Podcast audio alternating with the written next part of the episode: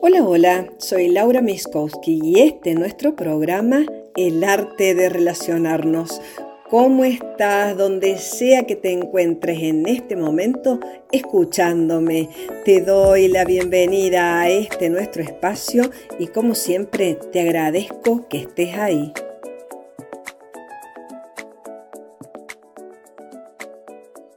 ¿Cuánto tiempo? Nos tomamos vacaciones en serio, José, ¿no? Sí, es verdad, unas semanitas. Una semanita. Bueno, hola, hola, se van sumando ahí. Hola, Cari. Hola, Marija. Hola, Marija, ¿cómo estás? Tanto tiempo. ¿Cómo andan? Bueno, hoy venimos con un tema candente, ¿no? Con un tema interesante, que es esto de los facilitadores, ¿no? Los facilitadores. También vamos a tener, como siempre, preguntas y respuestas, casos, todo lo que ustedes quieran en el vivo va a estar. Hola, ¿cómo estás? ¿Cómo estás Marisa? ¿Cómo están? Nos están empezando a saludar por aquí, por este, por este vivo de hoy. Este, y, y quería yo tratar un tema que tiene que ver, ¿por qué? ¿Por qué lo queríamos tratar, José? Porque mucha gente me pide que la forme. Me llegan muchos pedidos ay, no formar, yo me quiero formar en constelaciones, no me tomarías como alumno. Bueno, y está dando vuelta también por la época del año, ¿no, José? Estamos en marzo, la gente se quiere anotar en algo para hacer el año. Comienza. Así es, empiezan todos los cursos, las formaciones. Exacto, entonces la gente me pregunta, y a mí se me ocurrió reflexionar un poquito sobre mm, qué llevaría una persona a querer facilitar un taller de constelaciones, ¿no? A la vez, ¿qué requisitos se necesitan para, para estar en un grupo?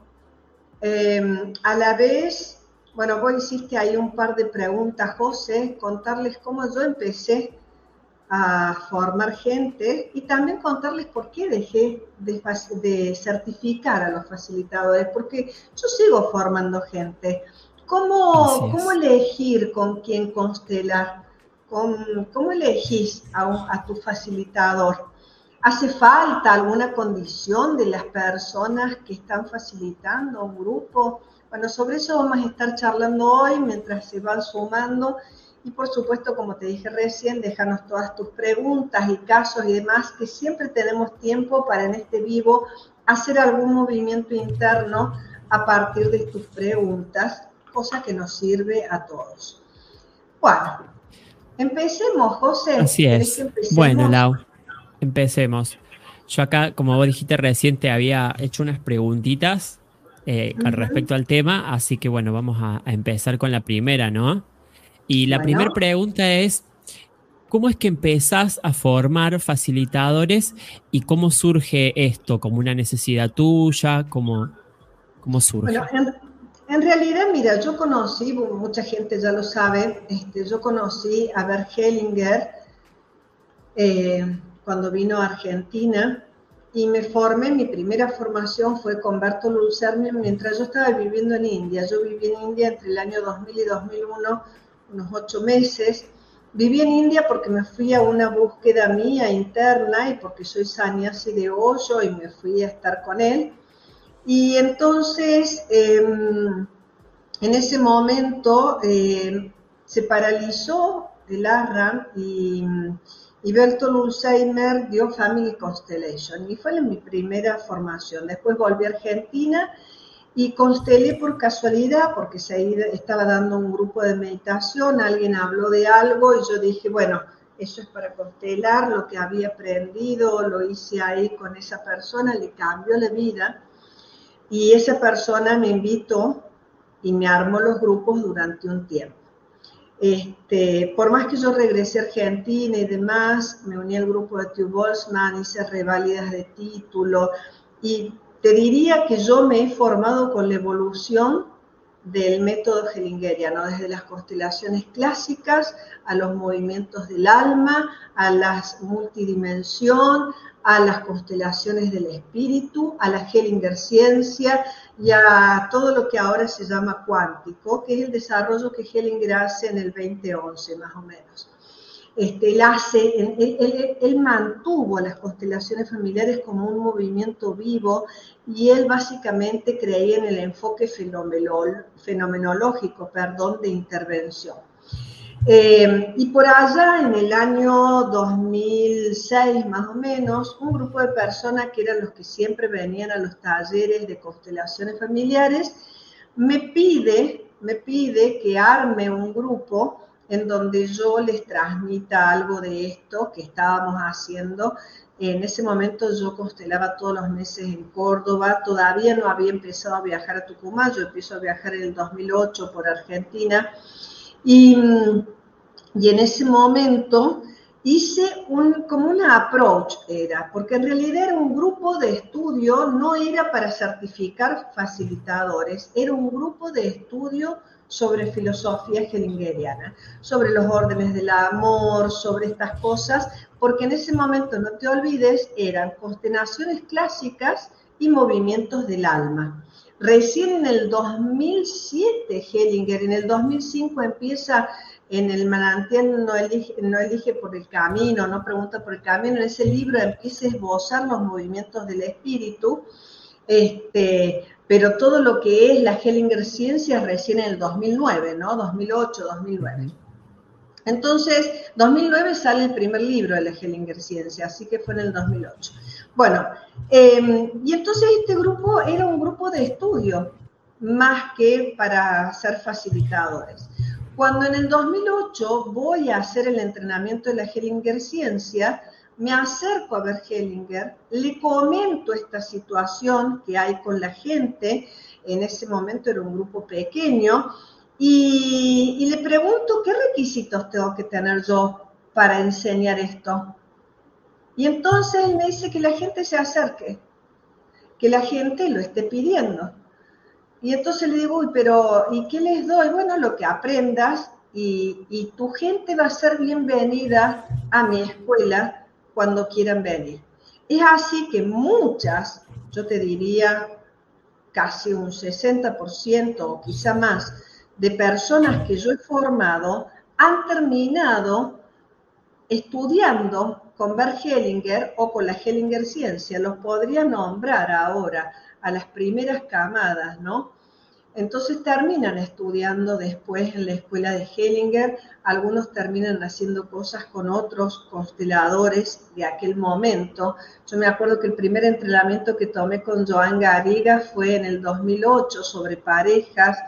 En esa época Tu Boltzmann traía muchísima gente a Argentina. Ella acercó a, a muchísima gente experta en aquel entonces y cada vez que podía iba y estudiaba con ellos y participaba. Entonces, eh, yo comencé a formar facilitadores de una manera fortuita. Fortuita porque me lo pidieron, eh, comenzó como un grupo de estudio, en el 2008 es donde, es donde Hellinger me da como esta bendición, para mí yo la considero una bendición en privado, formé muchas personas en constelaciones familiares desde NOS, desde mi instituto. Y luego, eh, en el 2016, 2015, 2016, me invitan desde la Universidad de Emilio Cárdenas a hacer un centro asociado y ellos nos dan un aval desde el grupo CUDEC y la última camada que se recibió en el 2019 tuvo una aval del grupo CUDEC como facilitadores. Esa es un poco la historia. Yo creo que no es una necesidad mía, nunca lo fue.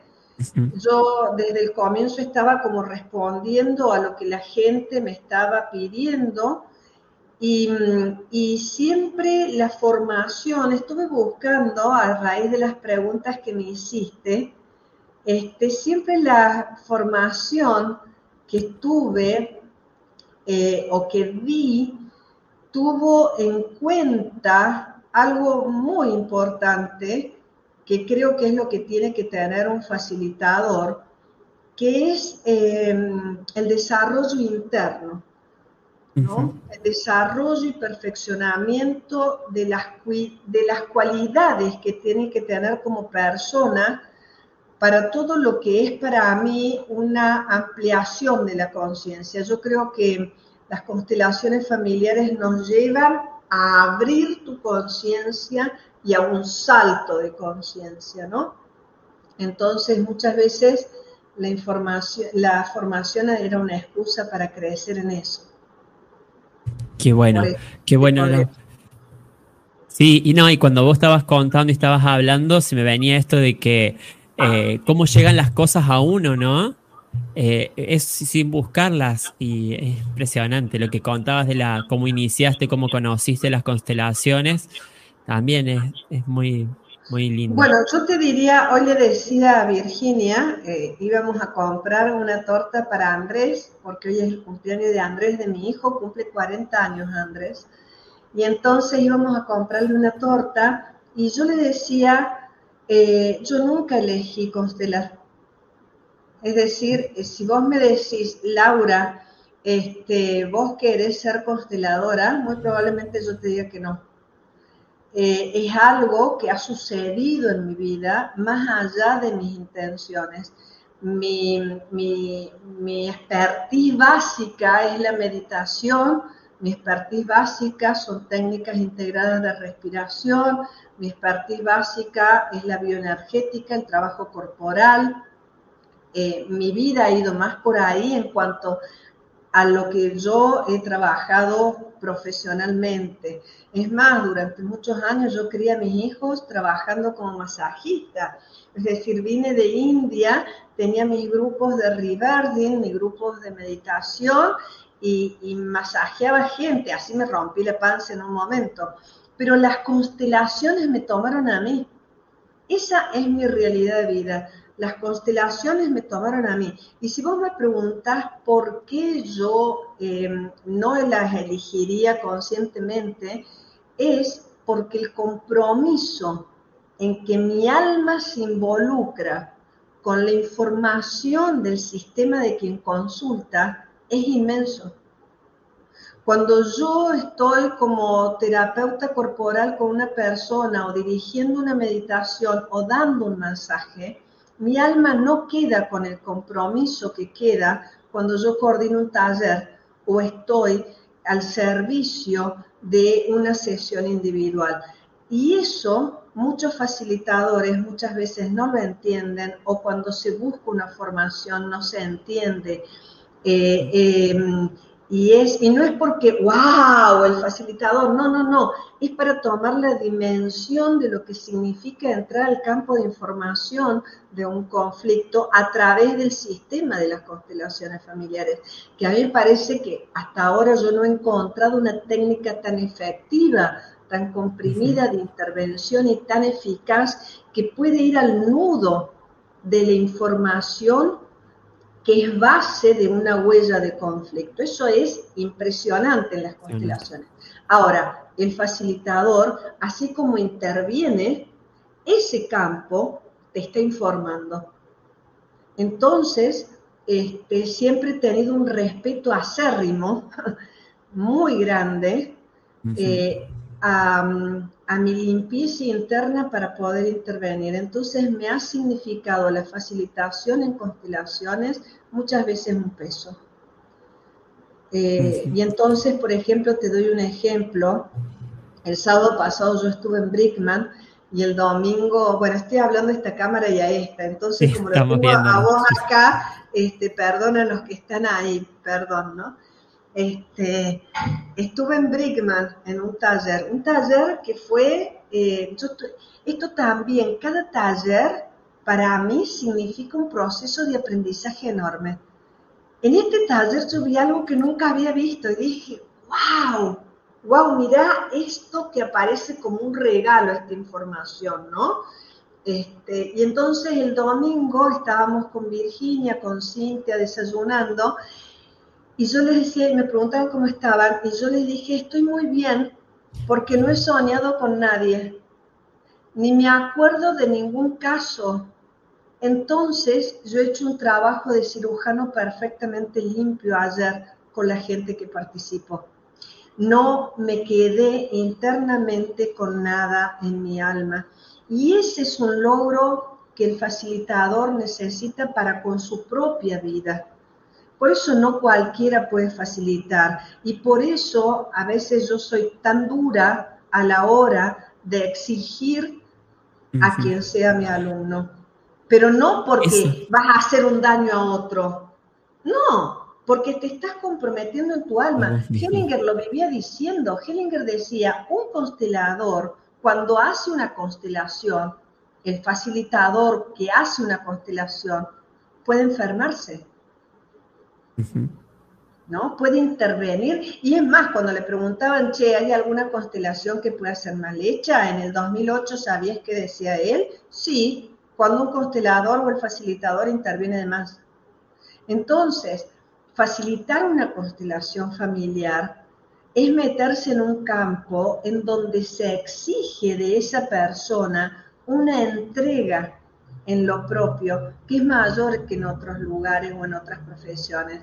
Cuando yo hago una terapia, no sé, corporal, un ejercicio, una meditación, eh, hay un espacio en el que no entro del cliente, pero cuando yo hago una constelación entro en ese espacio y por lo tanto comprometo mi vida también. Entonces no es un juego facilitar ni tampoco andar diciendo speech o eslogan o dejar que los campos se muevan.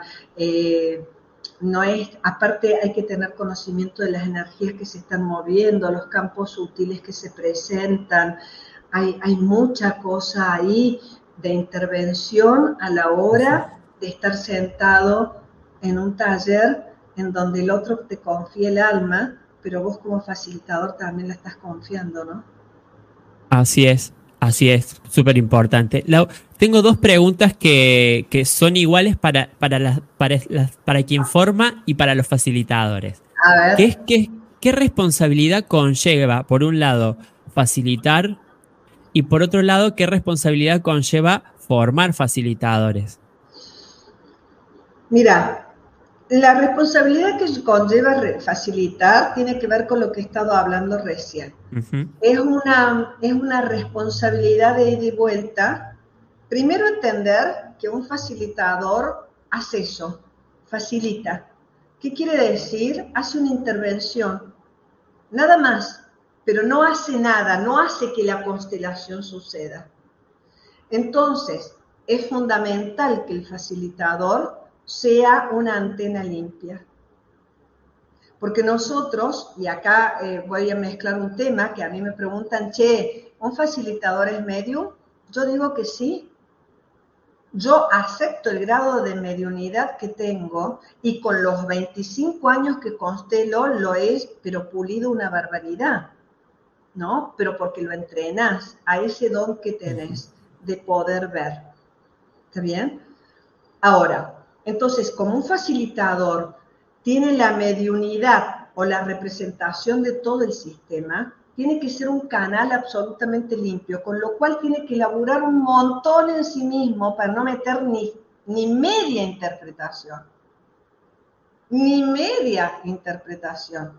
Porque vos estás, primero, tenés que tener reconciliada la historia personal, reconciliada la historia con tu mamá, yo he visto alumnos míos a los que les he dicho 1500 veces esto y han hecho un montón de movimientos y que cuando se reciben se tienen el pelo de mi color, se lo cortan igual o repiten de memoria lo que escribieron en el libro. Entonces yo digo, no, no lograste reconciliar con tu mamá.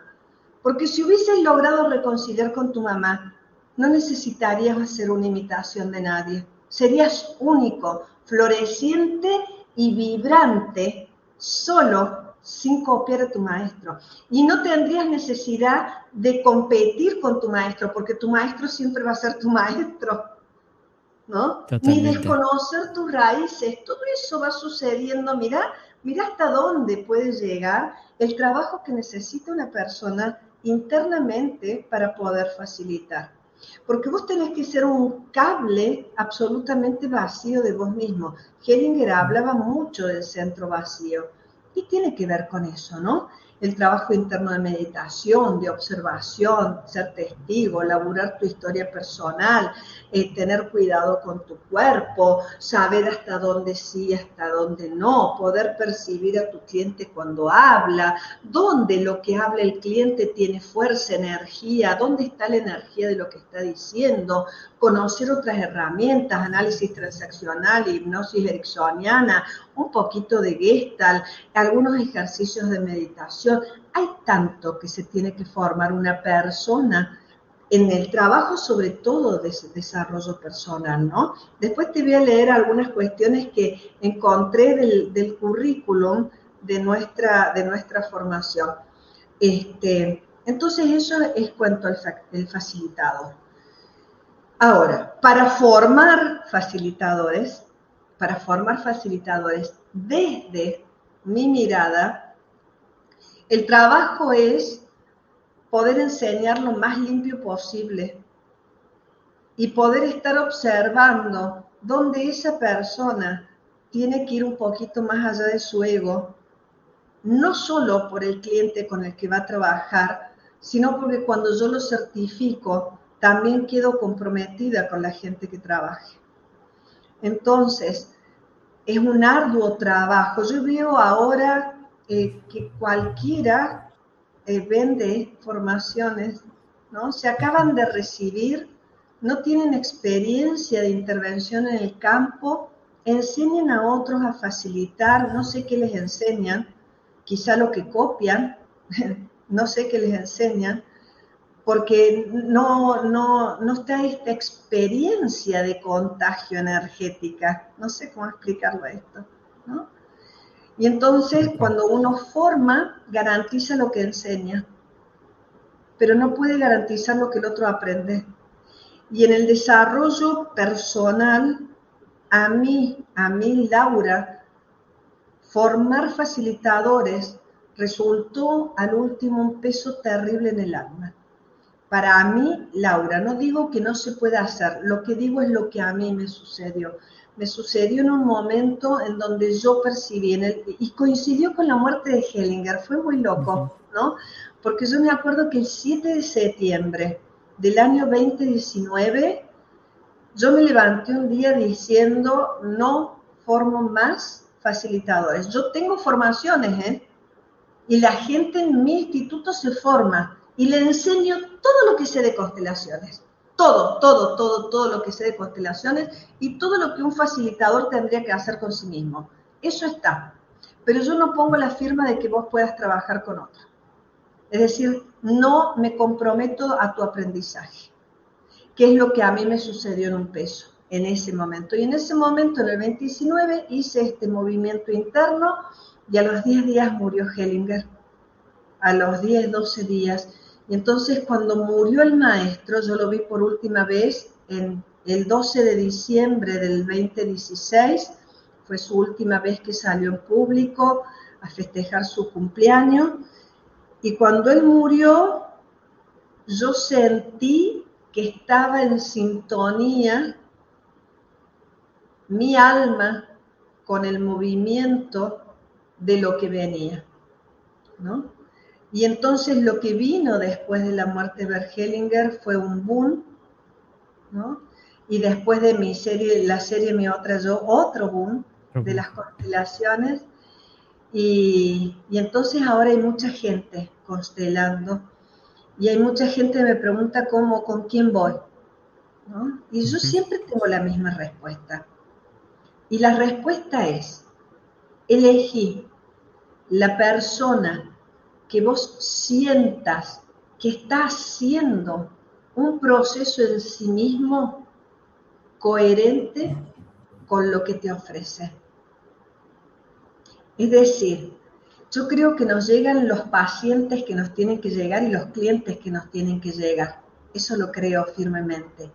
Pero cuando me preguntan, che, ¿cómo elijo un facilitador? Ok, elegí una persona que vos veas que se ocupe en su desarrollo interno Elegí una persona este, que no se vanagloria del show que se puede uno comer en una constelación. Elegí una persona que no mete interpretaciones en la constelación.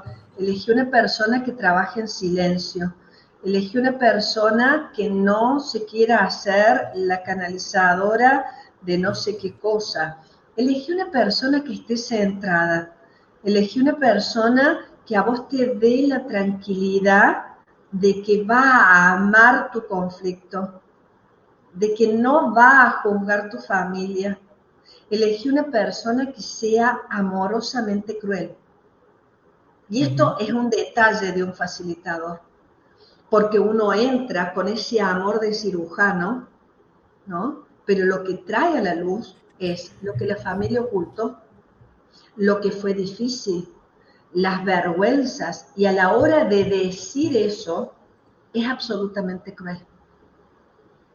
Pero por otro lado, alguien que no juegue con esto, alguien que lo tome en serio, no es un juego constelar. Es una herramienta maravillosa, increíble, pero estamos con la huella, con la huella de un dolor y el conflicto es la manera de supervivencia que esa familia tuvo. En esta comprensión es que un facilitador ve e intenta que nadie falte en esa familia sin importar la historia, que todos tengan su lugar, que cada uno lleve su carga y que no haya desplazamientos. Eso es lo que hace un facilitador. Entonces, el campo se abre, la cosa se mueve, pero vos conoces perfectamente las dinámicas sistémicas. Podés leer el campo sin hacer interpretación, sin conocer la historia. Voy a contar ahora lo que pasó el sábado. ¿Querés que te cuente lo que pasó el sábado? Qué Sí, por favor. Che, se están aburriendo ahí la cantidad de que hay. No, no. Mandan corazoncitos ahí en, Instagram, así que seguro que están reprendidos. Bueno, no sé si se están aburriendo, cuenten si se aburren. Bueno, mira, te cuento lo que pasó el sábado. Una chica consulta sobre que siempre había sentido culpa. El tema de ella era la culpa. Y comenta mientras hablaba, porque esto, la gente se te sienta con el Billy Billy. El Billy Billy es la historia. La historia sostiene el conflicto. Y vos como facilitador tenés que saber discernir que esa persona necesita hablar, pero que eso es lo que la traba y la enreda en la huella, ¿no? Y entonces le das el espacio, pero a la vez que le vas dando el espacio, vas escuchando qué de eso tiene peso. Entonces, para mí lo que tuvo peso es que cuando ella me dice que su mamá era la única que había quedado al cuidado de su abuelo, que su abuelo muere cuando ella tenía dos años, después que la madre hacía un tiempo que se había ido de la casa y que no lo quería ver más. Para mí, el gran excluido era el abuelo. Y empiezo a trabajar con ella, con la culpa, el abuelo y ella. Y entonces fue muy fácil ver que había alguien muerto que atraía al abuelo. Independientemente de esto, lo que para mí fue nuevo fue lo siguiente, mira. La chica estaba mirando como mi palma para allá. Y el abuelo estaba así, mirando la espalda de la chica. Cuando el abuelo se sentaba, la chica sin verlo se sentaba. Cuando el abuelo movía un brazo para allá, la chica sin verlo movía el brazo para allá. Se espejaba el movimiento del abuelo sobre mi cliente cuando mi cliente no lo veía, sobre el representante de mi cliente. Yo jamás había visto tan clara la proyección de la memoria de un, de un muerto sobre un posterior. Y lo dejé ser, lo dejé ser, no intervine. Lo dejé ser. Hasta que la chica se acuesta al lado de, del muerto, ¿no? Ella daba la vida porque su abuelo se oponía a morir. ¿La culpa de quién llevaba? Del abuelo. El tema es, y la expertise de un facilitador es, ¿cuál es la frase de amor que ve, que incluye, que mira las compensaciones y que desacopla el desplazamiento. Eso es el arte de constelar. Y entonces el campo nos estaba informando y se podía ver exactamente eso.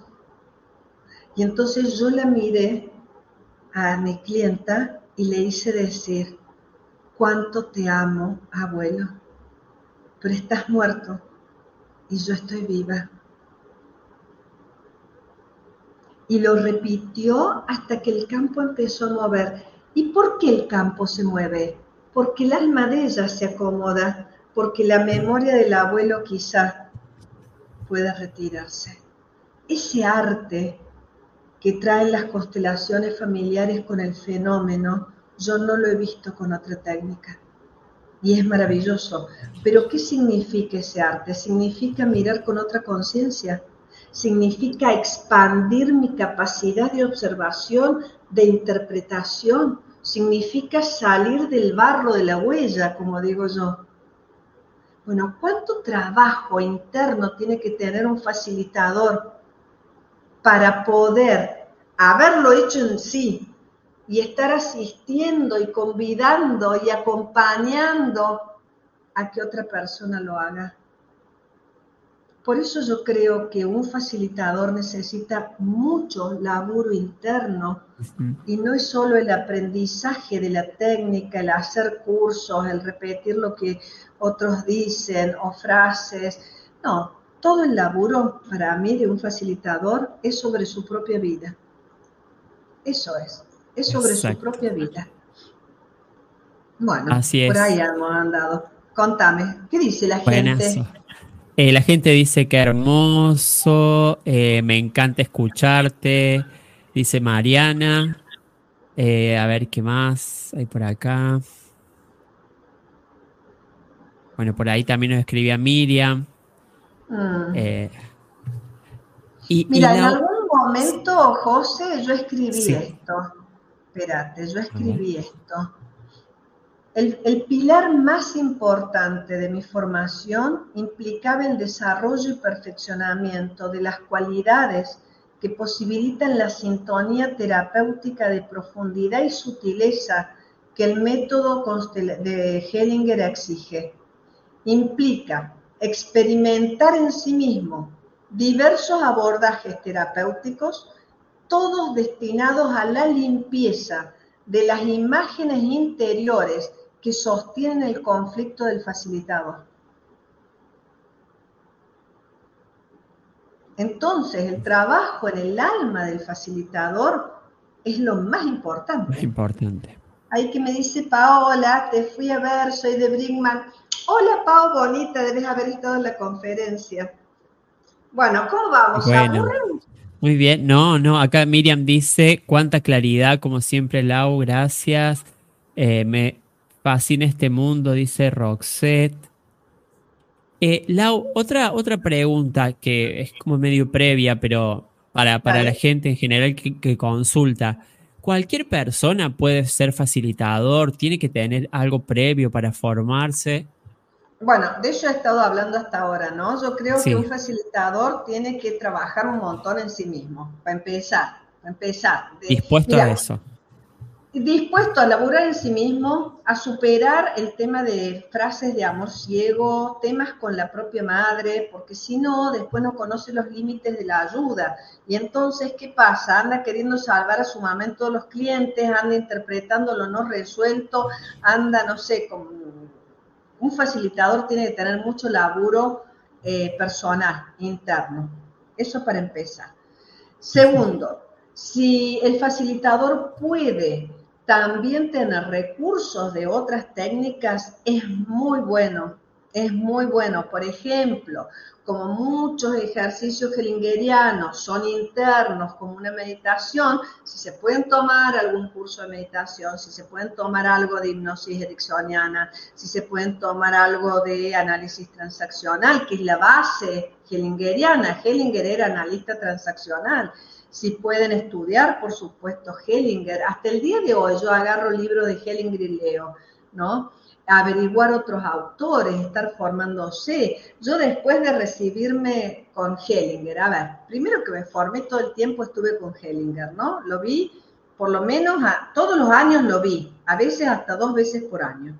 Pero aparte me formé con todos los que había que podían dar un curso, aprendí con ellos, me, empapé de ese campo. Este, hice un postítulo con Brigitte, pero desde el vamos y desde cero. Eh, hice psiconeuroinmunoendocrinología en la universidad. Eh, hice un, posgrado último de desarrollo de inteligencia emocional. Este, estoy investigando y siempre viendo algo. Eh, a ver, no dejo mi masajista todas las semanas, no dejo mi osteópata, no dejo mi, mi psicólogo, no dejo de trabajar en mí. Así que sí, la habilidad de laburar en uno tiene que tener un facilitador, ¿no? Y conocer algunas técnicas que lo ayuden en el abordaje.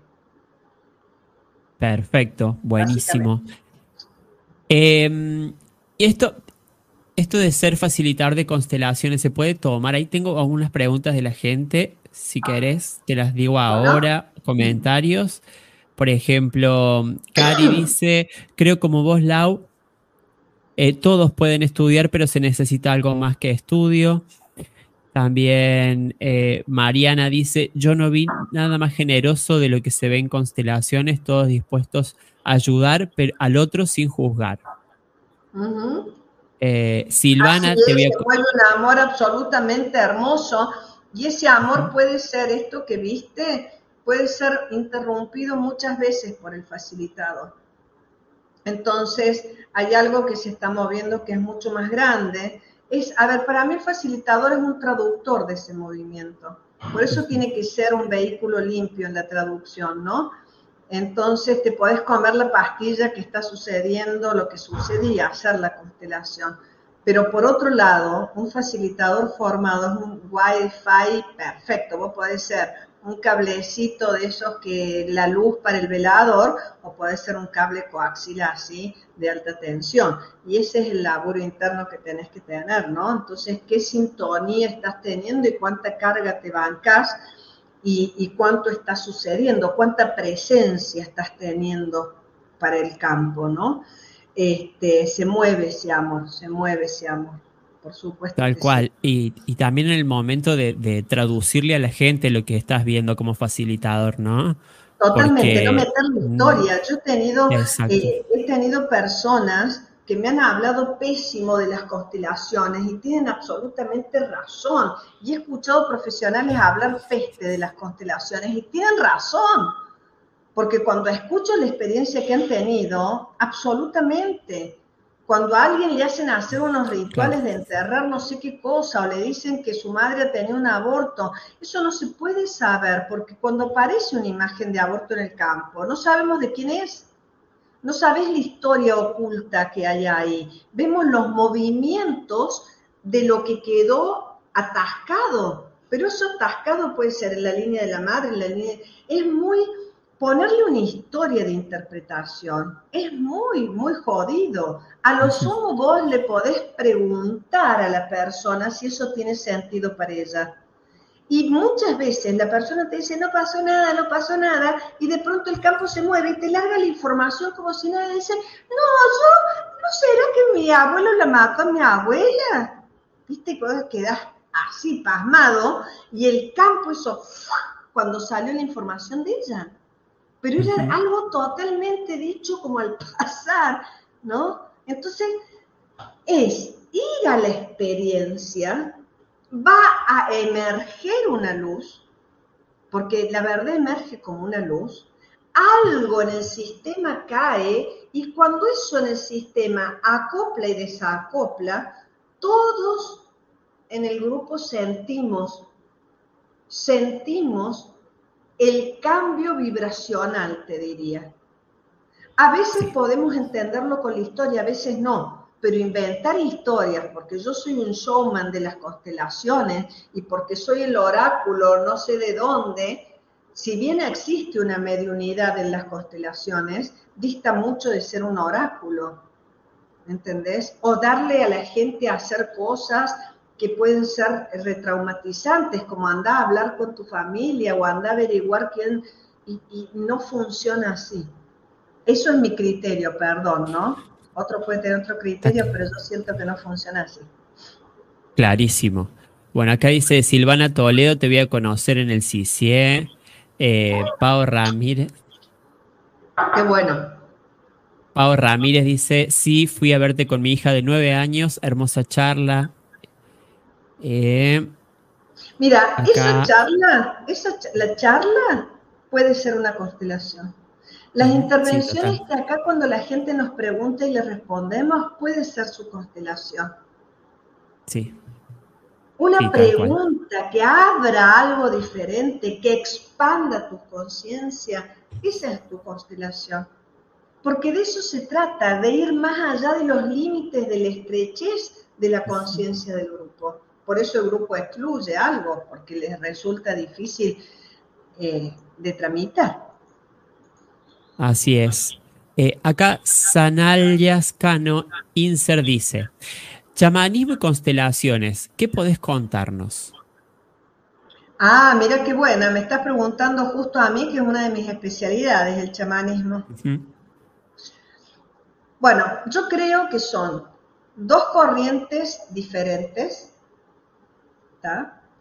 El chamanismo como tal ahora es bastante diferente a la espiritualidad andina, por ejemplo.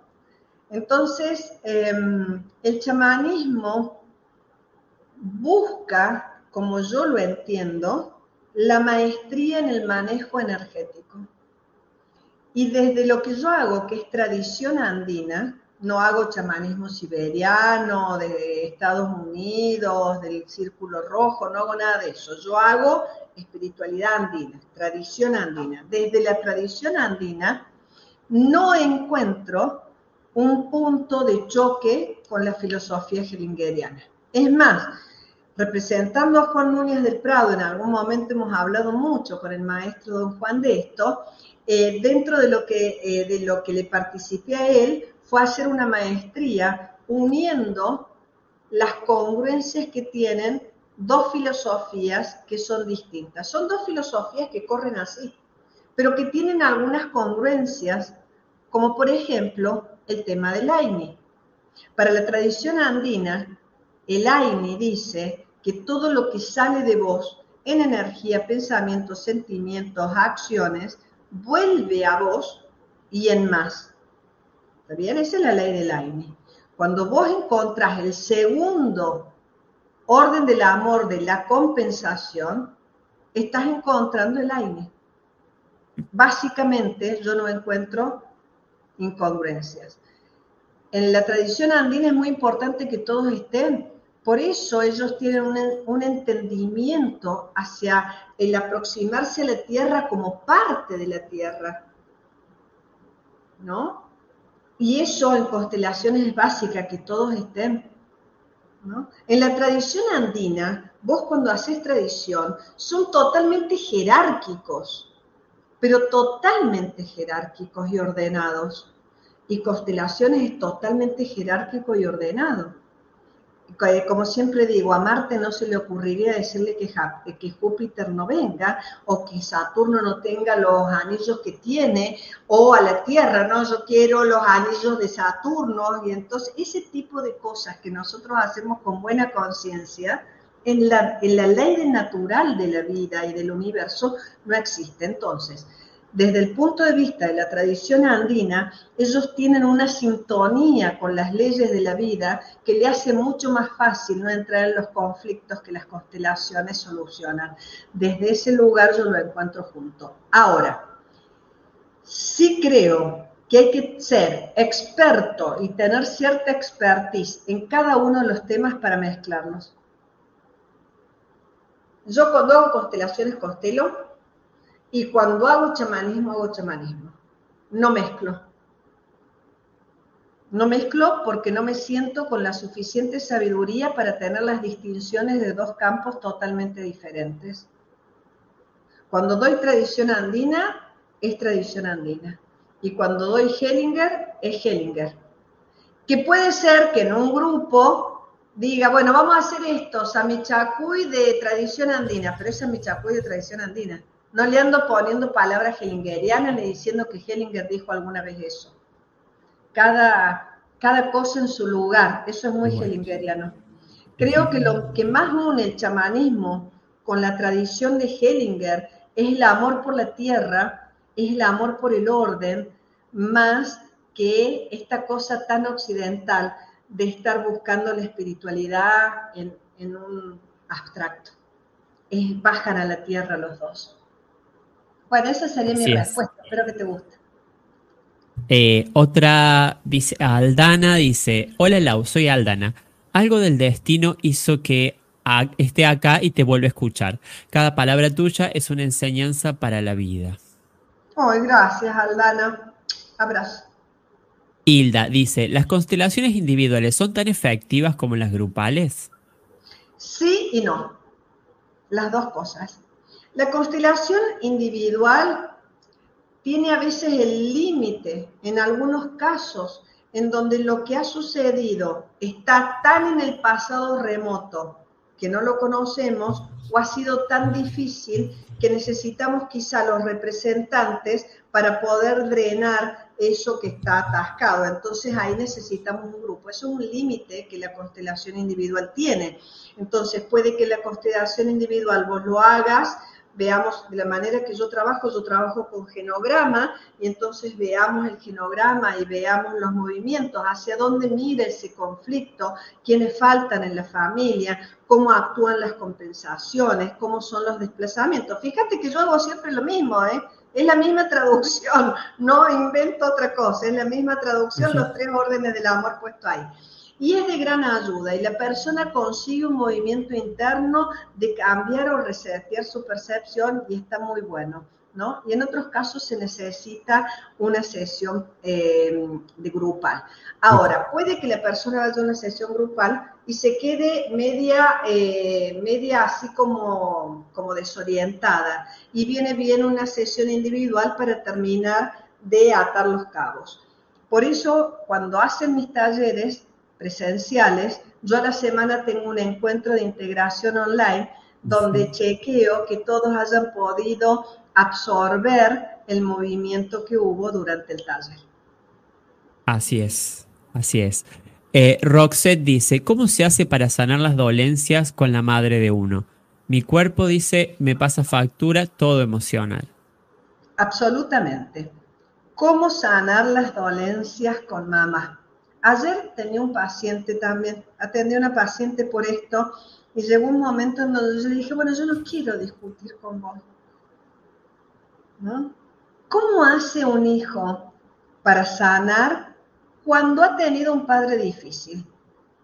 Porque las dolencias con la madre es porque ha sentido que era difícil o que no te quería como te tenía que querer o que no te dio lo que te tenía que dar o hay enojos o hay reclamos, ¿no? A veces ahí está todo esto. Hillinger decía, hay una imagen que está obstruyendo el flujo de amor entre el hijo y el padre. Ahora, los hijos siempre, siempre amamos. Y amamos profundamente a nuestra mamá y a nuestro papá, independientemente si es bueno, o malo, si me quiso o no me, o no me quiso. El hijo tiene un amor incondicional hacia el padre y hacia la madre.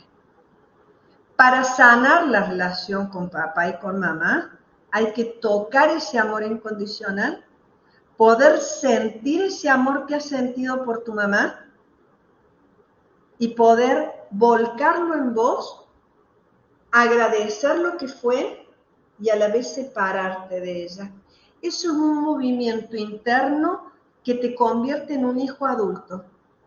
Un hijo adulto que hasta considera sagrado los dolores de su historia.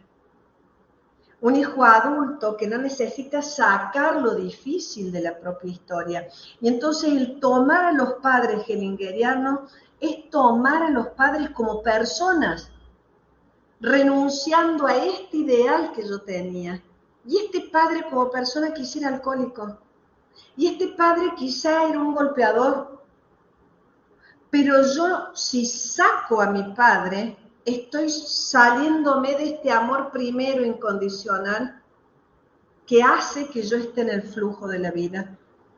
Entonces, ¿hay padres difíciles? Sí, hay muchos padres difíciles. El tema es cómo lo superamos. ¿Cómo podemos sentir tanto amor por nosotros como para poder no estar golpeándonos por tener ese origen? Y ese es un movimiento interno de nuestra alma que significa un crecimiento, una maduración, una renuncia y una despedida. Una despedida de esa mamá, una despedida de ese papá, una despedida de las ilusiones y del amor infantil. Y entonces voy hacia este adulto en donde yo abrazo mi propia historia, aún con esa mamá o ese papá difícil. Y entonces mi cuerpo comienza a ser cuidado por mí, independientemente de no haber recibido ese amor. No sé cómo, si se entendió por ahí o si suena muy abstracto, ¿no? Pero es un movimiento que se hace de a gotas, de a poco y, y que vale la pena, vale la pena. Y que se hace todo, todos los días, como decía la maestra Angélica. La maestra Angélica se toma como un remedio cada ocho horas y los 365 días del año, sí. sí. Así es. Eh, Lau, vos nos habías contado antes que, que se, habías decidido dejar de formar facilitadores. Eh, ¿Lo pensás para siempre ya está súper decidido que eso no va a pasar. Me lo preguntan, me lo preguntan enseguida. Eh, lo que sucede es que uno va cambiando, José. Eh, a mí me gusta mucho el grupo de cara al futuro, en donde la gente se forma en filosofía hellingeriana, eh, reescribe mucho su historia, sana un montón, y después si esa persona porque me pasa con todos, ¿no? Vienen y dicen, ay, yo quiero que me enseñes, el profe, usted no da curso. Yo digo, vayan a ver de cara al futuro. Vayan a hacer cinco meses de transformación de cara al futuro. Si después querés, yo sigo dándote una mentoría. Quizá no tengas mi título firmado. En algún momento hasta puedo dártelo pero yo puedo enseñarte lo que sé. Después de última salí y compras el título con, unos euros. Pero lo que yo sé eh, te lo puedo dar, sí. No estoy negada a compartir lo que sé. Lo que no quiero es pasar por esa zona de presión y de cierta ingratitud en la que he visto todos estos años. No, no, no, no es algo que yo hoy sienta que merezco. Pero sí estoy abierta, todo el que quiera estudiar conmigo puede meterse, estudiar, hacer de cara al futuro, seguir, y si alguno es profesional, tomar mentorías, y si quiere aprender, venga a todos los talleres, yo en eso no tengo ningún problema. Este, lo que no quiero es eh, esta presión. Miren, a mí me ha pasado que alumnos me dijeran que yo no decía mi secreto para ver cómo veía, que yo me quedaba con información. Y en realidad yo veo lo que veo, porque le hago un montón de ver lo que me pasa a mí adentro. Entonces yo me ilumino a mí misma y entonces después puedo ver. ¿No? Como dice Jaramein. Jaramein dice, vos querés expandir tu conciencia, mírate adentro. Porque si vos vas hacia adentro vas a encontrar todo el universo y vas a encontrar la misión de experiencia que el universo quiere tener a través tuyo. Si vos vas y te convertís en un eje con vos hacia adentro, vos vas a poder constelar. Eso es lo que tenés que hacer. Bueno, eso yo no se lo puedo dar por transfusión de sangre al que no. quiere meditar, al que no quiere eh, solucionar lo de su madre, al que todavía está en una implicación. Hay implicaciones que son difíciles de salir también, también hay implicaciones difíciles de salir. Lo que sí yo puedo estar tranquila es que no me guardo nada. Incluso cuando les digo lo estás haciendo mal, no me lo he guardado, aunque se hayan ido enojados. Es que, es que también... Es muy grande. Exacto, eso y, también cuando uno va a hacer una formación eh, con, esta responsabilidad, es qué querés realmente vos. ¿Querés ser esto de una bola de cristal que le dice cosas a la gente? ¿O realmente tenés el suficiente amor propio para poder trabajar con, una persona desde eh, ese lugar? Por eso yo creo que uno no puede ir. Y por eso comencé este vivo diciendo, a mí las constelaciones me tomaron. Yo empecé a trabajar no sé qué, cómo, nunca he sabido y la gente llega, llega, llega y está. Vos, vos José, que me llevas la agenda, la gente habla, no sabemos ni de dónde viene, yo feliz atiendo, ¿no?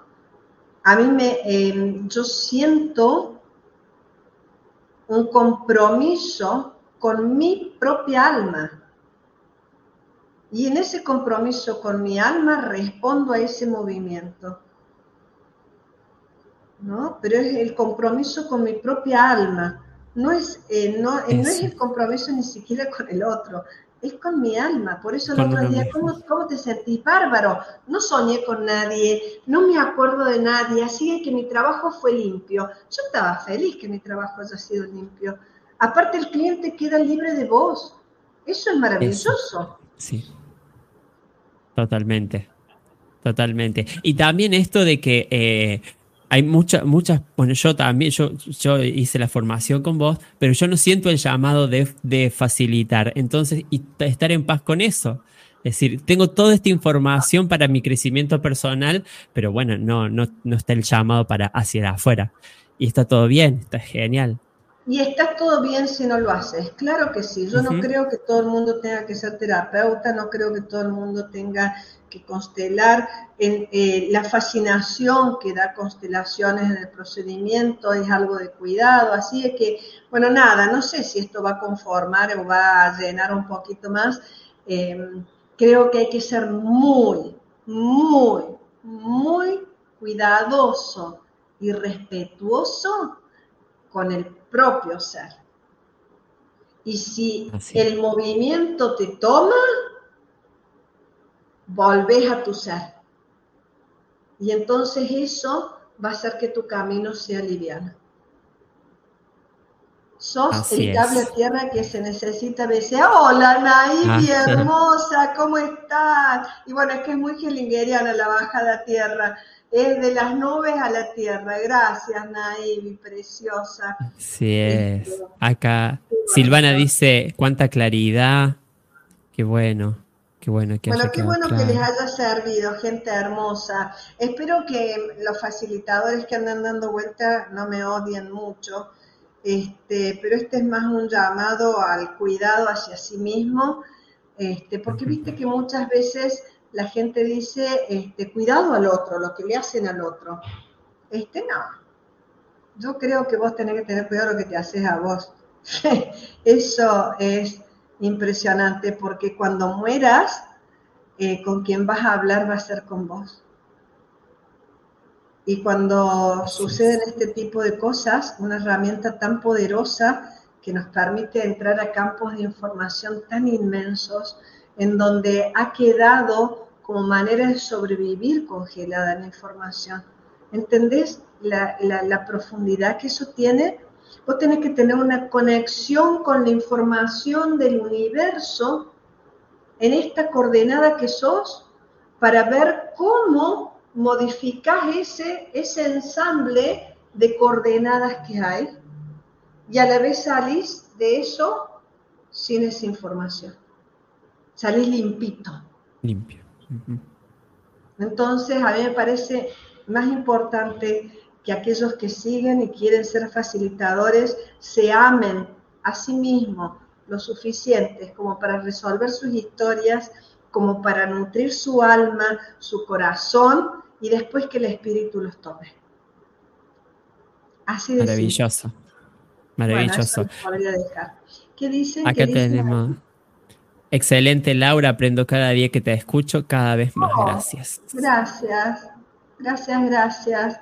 Bueno, me preguntaban por dónde nos pueden encontrar. Nos pueden encontrar en Spotify, en el arte de relacionarnos. Así es. Así es.